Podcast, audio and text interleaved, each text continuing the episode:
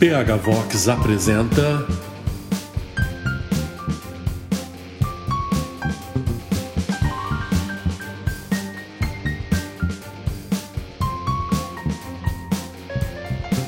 Momento Red Pill.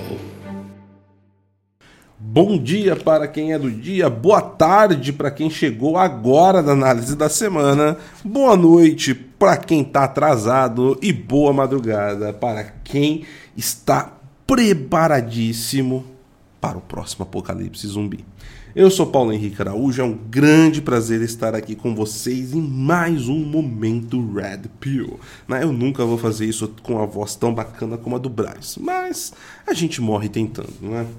Meus amigos, hoje eu vou trazer um tema aqui para tratar com vocês extremamente importante, tá? Porque muitas vezes nós estamos tão embebidos nos acontecimentos do dia a dia e quando estamos dentro né, do período histórico onde os fatos estão se desenrolando, é extremamente complicado a gente observar e conseguir entender ou muitas vezes fazer a, a simples leitura do que está acontecendo.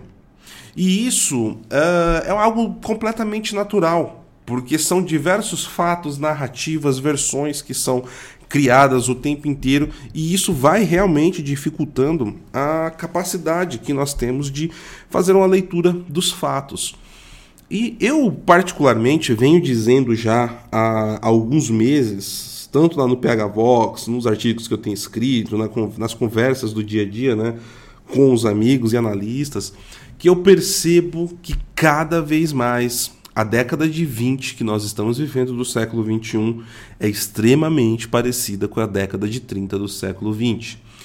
E isso é uma coisa que depois acabei vendo vem sendo posta por alguns analistas internacionais também e que foi comentado pelo próprio Vladimir Putin no seu discurso né, lá no Fórum Econômico Mundial desse ano em Davos. Ele afasta e rejeita né, essa similaridade inicialmente no seu discurso, mas depois, ao longo dele, ele vai se contradizendo, não sei se de propósito ou inocentemente, coisa que eu não acredito, eu acho que foi de propósito. Né? Putin não dá. É, não há em pingo d'água. E ele vai mostrando ali como nós temos sim diversas similaridades com esse período. Para quem não viu esse vídeo, eu recomendo muito, tá lá no canal. Foi de quinta-feira da semana passada que eu fiz junto com meu mestre, senhor Sepúlveda. Né? E nós temos aí algumas similaridades de todas as tensões que aconteceram na Europa e na Ásia. Né? Mas principalmente na Europa nós temos mais similaridades porque hoje muitos dos fatos que acontecem na Ásia são parecidos também com o que nós tivemos na Europa nesse período. Então, nós temos similaridades no campo social, no campo de restrição de liberdades, restrição de ideias, perseguição, entre outros e outros fatores, mas principalmente o político. E para falar sobre isso aqui, eu vou ler um artigo hoje para vocês do grande analista político internacional Jeffrey Nyquist, na minha opinião, um dos melhores cientistas políticos que o mundo tem atualmente. Né? E esse artigo aqui me foi enviado e traduzido pela queridíssima Juliana Gama, né? uma das, das nossas, eu não gosto muito de falar seguidoras, né? Não é isso. A Juliana é uma amiga do PH Vox desde quando tudo era mato, né?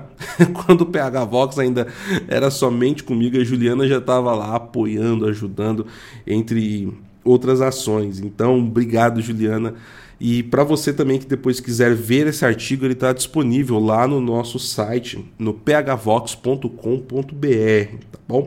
Eu vou deixar o link aqui na descrição desse podcast para vocês acompanharem. Mas pessoal, a, ideia aqui do Jeff Nyquist é apresentar similaridades do que aconteceu no período de 1923 a 1939 na Espanha com o que está acontecendo nos Estados Unidos agora. E parece que é muito tempo, mas com o desenrolar dos fatos que ele vai trazendo aqui para nós em 24 tópicos, nós vemos que os Estados Unidos e diversos países, como por exemplo o Brasil e o Reino Unido, estão passando por em determinada escala situações parecidas a essas. Né? Alguns países com a tensão bem mais alta, outros com ela um pouco moderada, correndo o risco disso aumentar.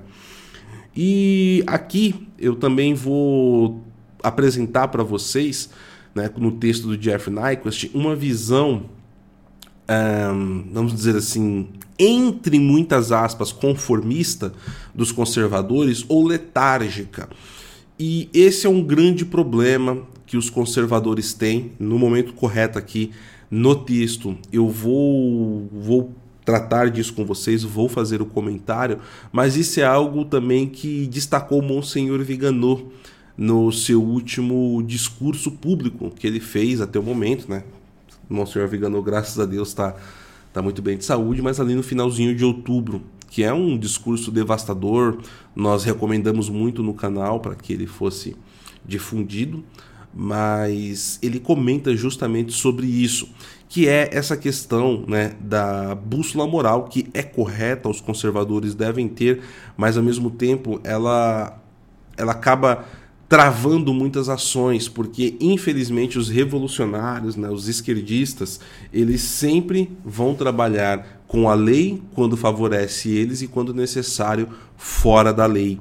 Então vamos lá, eu vou ler esse artigo aqui sem mais delongas e a gente vai comentando aí alguns pontos quando necessário. E ele começa aqui com uma citação do próprio Ortega Gasset, muito bacana. Então eu vou começar pela citação. O Estado é desleixado em suas relações com o seu cidadão, permitindo-lhe ocasionalmente escapar do cumprimento de suas leis, ou vice-versa, quando é o próprio Estado que aplica as leis de forma fraudulenta e as torna um meio para enganar o cidadão. Muito bom. Vamos lá então para o artigo. Um caminho para a guerra civil. A analogia espanhola. Por Jeff Nyquist.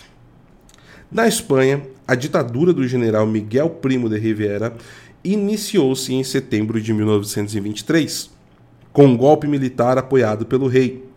Isso se provaria uma solução temporária para um problema impossível de se resolver. Primo de Rivera governou sob o lema país, religião, monarquia. Só que para apaziguar a esquerda, ele tributou os ricos para que pagassem pelas obras públicas mas quando os ricos reclamaram, ele tentou pedir dinheiro emprestado aos bancos.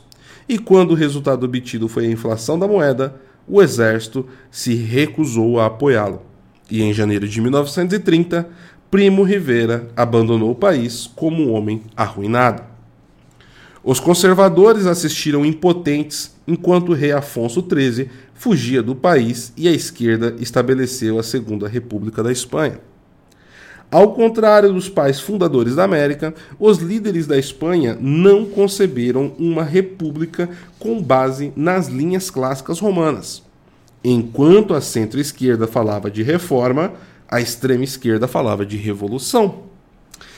Tendo perdido o rumo e o sentido da história, os partidos de esquerda participaram do que José Ortega y Gasset chamou de a revolta das massas aqui no Brasil. Eu vou continuar chamando de revolta das massas no artigo porque é a forma que foi posto, mas aqui no Brasil vocês conhecem por rebelião das massas. Segundo Ortega y Gasset, essa revolta baseou-se em um fato de extrema importância na vida pública da Europa, que foi a adesão das massas para completar o poder social. Sendo que as massas naturalmente eram as pessoas comuns, Ortega destacou que as massas do século XX eram simples demais para manter uma civilização baseada em tradições clássicas e complexas. Ele advertiu que a política estava fadada a se tornar um domínio de indivíduos de baixa qualidade a administração do país, ele lamentou, iria cair nas mãos de pessoas que eram não qualificadas, não qualificáveis e, por sua própria textura mental, desqualificados. Não importa se essas pessoas eram da nobreza ou da classe trabalhadora. Cada classe possui pessoas de excelência, disse ele. Só que agora os excelentes seriam postos de lado por pessoas sem nenhuma excelência. Abre aspas aqui para Ortega Gasset. Eu não posso disfarçar a minha grave dúvida de que existia, neste dia algum grupo capaz de realizar a reforma do Estado ou da universidade. Fecha aspas. A presidência, a presciência de Ortega foi notável ao associar o Estado à universidade neste assunto, visto que ambas as instituições estavam então semeando as sementes da Revolução Socialista sob o pretexto de reforma. Ainda assim, como Ortega sugeriu, nenhum grupo dentro do Estado ou da universidade tinha possibilidade de alcançar algo positivo de imediato. Na verdade, eles estavam semeando o vento apenas para colher o vendaval da guerra civil em alguns anos. Se os socialistas e esquerdistas espanhóis acreditavam estar construindo uma utopia, estavam fadados ao fracasso, assim como a esquerda americana está fadada ao fracasso hoje. Assim, os socialistas espanhóis tiveram a vontade de tentar realizar o seu próprio grande reset mas Ortega os advertiu: a vontade não é nada, é apenas mera obstinação. E quando a crença apaixonada da esquerda no futuro do homem, Ortega avisou mais uma vez: a paixão não é nada, a, intelig a inteligência penetrante é tudo. Com a exceção de Lenin e de seus discípulos, a profundidade intelectual é algo que sempre faltou à esquerda há um ditado entre a burguesia que diz que um tolo e seu dinheiro logo se separam. Já os leninistas poderiam dizer, por sua vez, que um manchevique e o seu poder político também logo se separam. Lenin perguntou a respeito do programa Manchevique de 1907. Você poderia imaginar algo mais difuso, vago e vazio? Em 1930, com tudo preparado para uma república de esquerda na Espanha, não encontramos nada além de ideias difusas, vagas e vazias. A raiz do problema por trás de tudo isso, disse Ortega, era o desleixo. Segundo Ortega, o desleixo penetra em toda a nossa vida nacional de cima a baixo, direcionando as suas ações. O desleixo da esquerda surgiu da complacência da burguesia urbana, que foi alimentada pelo casulo de, pai, pelo casulo de país, religião, monarquia. Pois os agentes da ditadura conservadora, sugeriu ele, também eram desleixados, nulidades que não entendiam o próprio slogan que eram obrigados a apoiar. O vulgar e o banal de esquerda, que não podiam ser aplacados por sua imagem refletida no espelho da direita, pois acontece que mediocridades oportunistas não são um baluarte contra mediocridades ambiciosas. Ortega disse à Federação de Estudantes Universitários, aspas, Vós mesmos vedes um esforço petulante de reforma do país por parte de um grupo de pessoas que não pensou em momento sequer na questão de primeiro se dotar do mínimo de equipamento necessário. Essa tem sido a ditadura. Tudo o que conseguiu foi levar o nosso desleixo nacional ao ponto da loucura. Fecha aspas. Ortega disse ainda, em relação à aplicação fraudulenta da lei por parte da ditadura, que essa conduta do governo é um crime um abuso intolerável e uma traição à confiança dos cidadãos. Ele dizia que era tudo tão estúpido que temos até vergonha de chamar de crime. Atualmente, o crime violento, explicou ele, é algo respeitável em comparação, porque engendra uma reação imediata. Oh, porém, quão errado ele estava pois pouco sabia Ortega que a esquerda estava prestes a iniciar uma série de crimes violentos e com quase nenhuma reação imediata da direita. A Segunda República começou em 14 de abril de 1931. O historiador espanhol Javier Tussel a descreveu como uma democracia não democrática. Desde o início, turbas esquerdistas foram libertadas. No instante, mais de 100 prédios foram queimados em Madrid, incluindo igrejas. O exército restaurou a ordem, mas o governo não estava interessado em punir rebeldes da esquerda. Em alguns casos, o governo prendia extremistas de direita, após a violência realizada pela esquerda. Os conservadores reagiram com a formação da Confederação Espanhola de Direitistas Autônomos, o SEDA também conhecido como Partido Católico, que se tornou o maior partido político do país.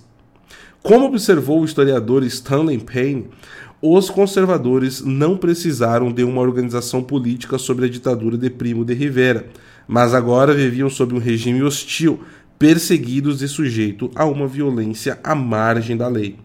Os seus direitos eram restringidos pelo governo, que os consideravam cidadãos de segunda classe. Para citar apenas um exemplo da violência perpetrada pela esquerda espanhola contra os conservadores, os ativistas da Federação Anarquista cometeram 23 assassinatos políticos nas primeiras semanas da Segunda República. Na extrema-direita também havia agitações, mas a Falange Espanhola, uma organização fascista, não produziu igual quantitativo. De fato, o Partido Católico foi, foi acusado de ser fascista, o que não era verdade. E quando os conservadores venceram as eleições gerais espanholas de 1933, a esquerda trabalhou para cancelar o resultado, mudando as regras da eleição ex post facto. De acordo com Payne, a esquerda argumentou que o Partido Católico não poderia ganhar as eleições, porque o SEDA propôs mudanças fundamentais no sistema republicano. Os líderes da esquerda, determinados a suprimir os católicos, pediram ao presidente Zamora que cancelasse a vitória eleitoral conservadora. A recusa de Zamora resultou em uma insurreição esquerdista que começou em dezembro de 1933, quando 100 pessoas foram mortas. Grandes bombas foram detonadas em Barcelona. Tumultos ocorreram em oito cidades. Trens foram descarrilhados, uma ponte foi destruída, postos avançados do exército se amotinaram. Zamora então permitiu a formação de um governo de centro-direita, mas decidiu excluir os católicos, embora eles tivessem conquistado mais votos do que qualquer outro partido. Esse novo governo de centro-direita era inaceitável para a esquerda. Portanto, uma insurreição socialista ocorreu em 1934. A esquerda espanhola defendeu esta insurreição como defensiva. De acordo com o historiador Stanley Payne, a insurreição socialista de 1934 foi uma agressão cuidadosamente planejada que esteve em gestão por mais de um ano e taticamente em preparação por nove meses. Bom, aqui eu vou fazer uma pausa, dá para começarmos a ver diversas similaridades com o processo eleitoral que ocorreu aí nos Estados Unidos alguns meses atrás, e o período que gestou tudo isso e a preparação. Na é verdade, continuando, meus amigos. Enquanto isso, os republicanos de esquerda, sob a liderança de Manuel Azanha, importunaram o presidente Zamora para nomear um governo de minoria, barrando os partidos de maioria de direita do poder, usando a ameaça de uma greve geral apoiada pelos socialistas, e que certamente envolveria violência generalizada Azania vociferou.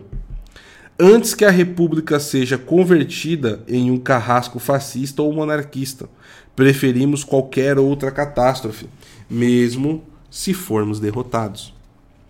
O presidente Zamora se recusou a nomear Azanha primeiro-ministro e, embora por pouco tempo, uma maioria conservadora governou a Espanha, que finalmente incluiu três ministros do Partido Católico.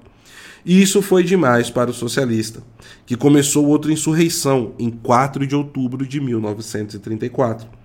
Comparando os católicos a Hitler e Mussolini, os socialistas justificaram incêndios criminosos, saques e tumultos.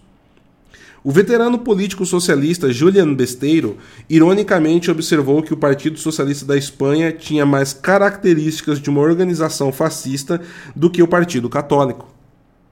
A violenta insurreição de outubro de 1934 incluiu uma revolta do governo catalão em Barcelona, que foi abortada. Uma revolução em 15 das 50 províncias da Espanha, o assassinato de quase 100 clérigos, destruição generalizada e incêndio criminosos, o saque de bancos e teve o saldo de 1.500 pessoas mortas e 15 mil presas. Uma observação o governo conservador espanhol, assim como o governo de Trump no verão de 2020, foi surpreendentemente leniente com os rebeldes. O Partido Socialista, apesar de sua sedição, nunca foi proscrito. apenas algumas sentenças duras foram executadas. É que muitos podem estar se perguntando: poxa, mas quando o Trump pôde, ele mandou a Força Nacional para conter, eles continham, etc. Mas quais as ações, por exemplo, que Donald Trump tomou ao longo do tempo para varrer os antifas da sociedade? Né? Ele tentou algumas medidas, etc., mas de fato ele perseguiu os cabeças dessa organização. Fato engraçado é que agora, se nós acessarmos né, antifa.com, é remetido diretamente para o site da Casa Branca. Isso é um, um recado escárnio público, né? Ou seja, os antifas estão no poder, eles estão aonde eles queriam estar. Se você procura pelos antifas, vocês, o encontrar, vocês os encontrarão representados atualmente na Casa Branca. Né? E isso chama atenção. É... E aqui é um ponto né, que a gente tem que levar em consideração que é, de fato, aquilo que eu chamei a atenção no início o fato de muitas vezes os conservadores estarem tão presos à lei e à ordem, como é o correto, é o ponto moral a ser feito, que ele tenta resolver tudo dentro desses parâmetros. E com isso, os revolucionários utilizam essas brechas, seja no âmbito local, político interno, ou até mesmo na diplomacia, como nós vemos no caso entre a China e algumas democracias liberais, vamos dizer dessa forma. Né? Liberal aqui no sentido de liberdade mesmo. Então é um ponto complexo né, para se analisar. Isso aqui acredito que pode virar um outro momento Red Pill, esse ponto específico. Mas eu queria só fazer aqui esse comentário em meio ao texto. O país capengou por quase outro ano, até que o governo se desintegrou em setembro de 1935, após dois pequenos escândalos financeiros. O presidente Zamora então nomeou um amigo pessoal como primeiro-ministro, argumentando que a maioria dos conservadores estava muito à direita. Engraçado, né? É, eu ri aqui porque são coisas que a gente vê hoje, por exemplo, na ala militar aqui do Brasil, né? Mas enfim. Novas eleições foram convocadas para fevereiro de 1936. A, a Espanha estava agora completamente polarizada enquanto a esquerda continuava a aumentar sua violência. O caminho agora estava aberto para a Revolução Socialista. Os conservadores e católicos mostraram-se fracos diante da violência esquerdista, enquanto o presidente Zamora ignorou a posição da maioria da direita. Havia muita coisa em jogo nas eleições de fevereiro de 1936. O Partido Socialista declarou que estavam prontos para a guerra civil caso a esquerda perdesse as eleições. Ao mesmo tempo, a esquerda prometeu purgar o novo governo de todos os funcionários conservadores para criar um regime de esquerda. A esquerda também queria anistia total para todos os presos durante a insurreição de outubro de 1934. Eles falaram de punição também, mas para a polícia e funcionários de segurança que reprimiam a insurreição. Aqui a gente pode ver que a esquerda nunca muda, né? Continuando. As tensões estavam altas quando a votação começou em 16 de fevereiro de 1936. Multidões da esquerda foram às ruas e interferiram na votação. Em alguns distritos, a votação foi interrompida. Em outras áreas, as cédulas foram destruídas. Os eleitores de direita foram intimidados e oficiais de votação renunciaram em repulsa. Votações repetidas foram realizadas e votos adicionais foram colhidos para a esquerda. Hum, coincidências. O governo provinci... Os governadores provinciais renunciaram e, apesar disso, o primeiro-ministro não declarou a lei marcial. O chefe do Estado-Maior do Exército, Francisco Franco, instou o ministro da Guerra e o comandante da Guarda Civil a intervir, mas eles se recusaram. Então, todo o governo renunciou e um novo governo republicano formado pela minoria de esquerda assumiu o poder. As comissões eleitorais anularam eleições de Cuenca e Granada, onde a direita havia vencido. Em outros lugares, as cadeiras foram, foram simplesmente dadas à Frente Popular de Esquerda. As eleições gerais espanholas de 1936 foram uma farsa.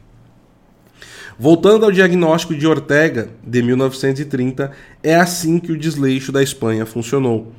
A esquerda estava agindo à margem da lei. O governo estava agindo à margem da lei. Apenas os católicos e conservadores permaneceram fiéis à ordem civil e ao comportamento correto. Mas essas eram as mesmas pessoas alvos de repressão. A guerra civil estava na boca de todos. A juventude católica, anteriormente moderada, passou a contemplar a resistência armada. A lealdade do exército foi examinada pelo governo. Todos os generais da Espanha eram considerados confiáveis, exceto um. O general Franco foi destituído de sua posição sênior e enviado para comandar as Ilhas Canárias. Ao deixar a Espanha, Franco começou a estudar inglês, brincando com a sua família que estudou o que o estudo da língua lhe daria algo para fazer na prisão. Em seguida, ocorreu um assassinato chocantemente brutal. Calvo Sotelo, um importante político da direita, foi sequestrado e assassinado por Indaleste Prieto, que era o guarda-costas do líder do Partido Socialista. Pior ainda, o governo não tomou nenhuma ação efetiva contra os assassinos. O assassinato teve um efeito eletrizante sobre os conservadores, como explicou o historiador Stanley Payne. Agora parecia mais perigoso não se rebelar do que se rebelar. Em julho de 1936, uma insurreição militar começou. A Espanha foi engolfada por uma guerra civil sangrenta. Conforme relata Payne, a esquerda tinha cerca de metade do exército, dois terços da marinha, o grosso da força aérea e quase dois terços das forças de segurança. No início, as probabilidades favoreciam a esquerda. Na verdade, a revolta deveria ter sido esmagada enquanto o governo rapidamente mobilizou o povo para a guerra. A direita foi salva por duas coisas: 1. Um, firmeza no combate e 2 rapinagem da esquerda. Em vez de lutar, a maioria das formações esquerdistas se entregou ao que o Penny descreveu como uma orgia de prisões, ataques a igrejas, assassinatos em massa e incêndios criminosos e pilhagem em geral. Uma revolução socialista improvisada e brutal começou na esteira do levante militar, como Penny destacou. A revolução ajudou a salvar a causa dos insurgentes de direita, porque sua fixação na atrocidade e na pilhagem desviava massivamente a energia do conflito militar. Enquanto os horrores da revolução violenta em marcha atraíram a simpatia da maioria das classes média baixa e de quase toda a sociedade católica para o lado dos insurgentes, dando-lhes apoio em massa. A Guerra Civil Espanhola durou quase três anos terminando em 1 de abril de 1939. Uma coalizão esquerdista de anarquistas, comunistas e sindicalistas foi derrotada por uma coalizão de direita formada por nacionalistas, monarquistas, conservadores e falangistas liderada pelo general Franco. Entre 500 mil a 1 milhão de pessoas foram mortas em uma população de 23,8 milhões de pessoas. Para se ter ideia do que isso significa hoje em dia, o período que antecedeu a Guerra Civil Espanhola oferece insights sobre a dinâmica da polarização esquerda e direita. Podemos observar por quais meios a esquerda a princípio ganhou a vantagem. Vemos também como a direita ficou inicialmente desamparada por causa de seu respeito pela lei e pela ordem.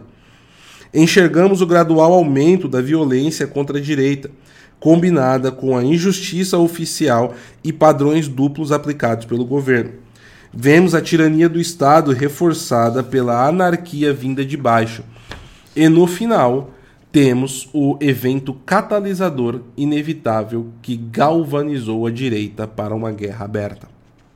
Como nota final, José Ortega Gasset, o famoso filósofo espanhol citado acima, manteve-se fiel às suas crenças liberais e esquerdistas aristocráticas. Eleito deputado pela província de Leão na Assembleia Constituinte da Segunda República, tornou-se líder da Agrupación al Servicio de la República, um grupo de intelectuais que apoiavam a plataforma dos republicanos socialistas. Desiludido com o governo parlamentar, Ortega abandonou rapidamente a política. Com a eclosão da Guerra Civil Espanhola, ele fugiu para a Argentina. Escreveu vários livros brilhantes, mas sem profundidade real, continuando o tema do lamento iniciado em A Revolução das Massas. Claro, o que ele mais lamentou foi a ascensão do general Franco. Bom, meus amigos, então esse foi o brilhante artigo né, do nosso querido Jeffrey Nyquist. É, eu indico muito né, que vocês vejam todo o material do Jeff. Ele é um, um analista político assim fantástico, trabalha aí há mais de 20 anos com análises políticas internas e muitas internacionais também. Quando eu digo internas, obviamente, dos Estados Unidos. E fica aqui, né? Então, mais um registro das similaridades que nós encontramos com o momento atual, com a década de 30 do século 20. Eu tenho falado bastante na, na Guerra Civil Espanhola, em algumas coisas que ela também nos traz. Isso já faz uns dois, três meses que venho tocando nesse assunto no canal. Então espero que vocês tenham gostado. Mais uma vez, é um grande prazer ter vocês aqui no Momento Red Pill. E aproveitem que vocês estão né, aqui no nosso podcast, ou se você estiver aqui no canal secundário do YouTube, aproveite e ouça aí também o Prudentes e Sofisticados. Programa sensacional com Samuel, Enzo Avancini e o nosso queridíssimo Braz Oscar eu tenho certeza ah, que você vai dar boas risadas com um programa altamente, completamente, politicamente incorreto. Tá certo, meus amigos? Um forte abraço, fiquem todos com Deus e até a próxima! Lançamento oficial dos cursos PH Vox. A equipe PH Vox inaugurou oficialmente a sua plataforma de cursos online para você estudar de forma objetiva vários tópicos ligados à história, filosofia, política, cultura e muito mais. Com uma única assinatura você tem acesso a todos os cursos. Já de início são seis deles na nossa plataforma e todo mês tem conteúdo novo. As aulas antigas ficam sempre disponíveis para você reassisti-las quando quiser. Que tal começar 2021 estudando assuntos que você sempre quis saber e nunca soube onde procurar? E por um preço que vai te surpreender. Acesse cursos.phvox.com.br e veja os detalhes. Com o PHVox você vai além da hashtag do dia.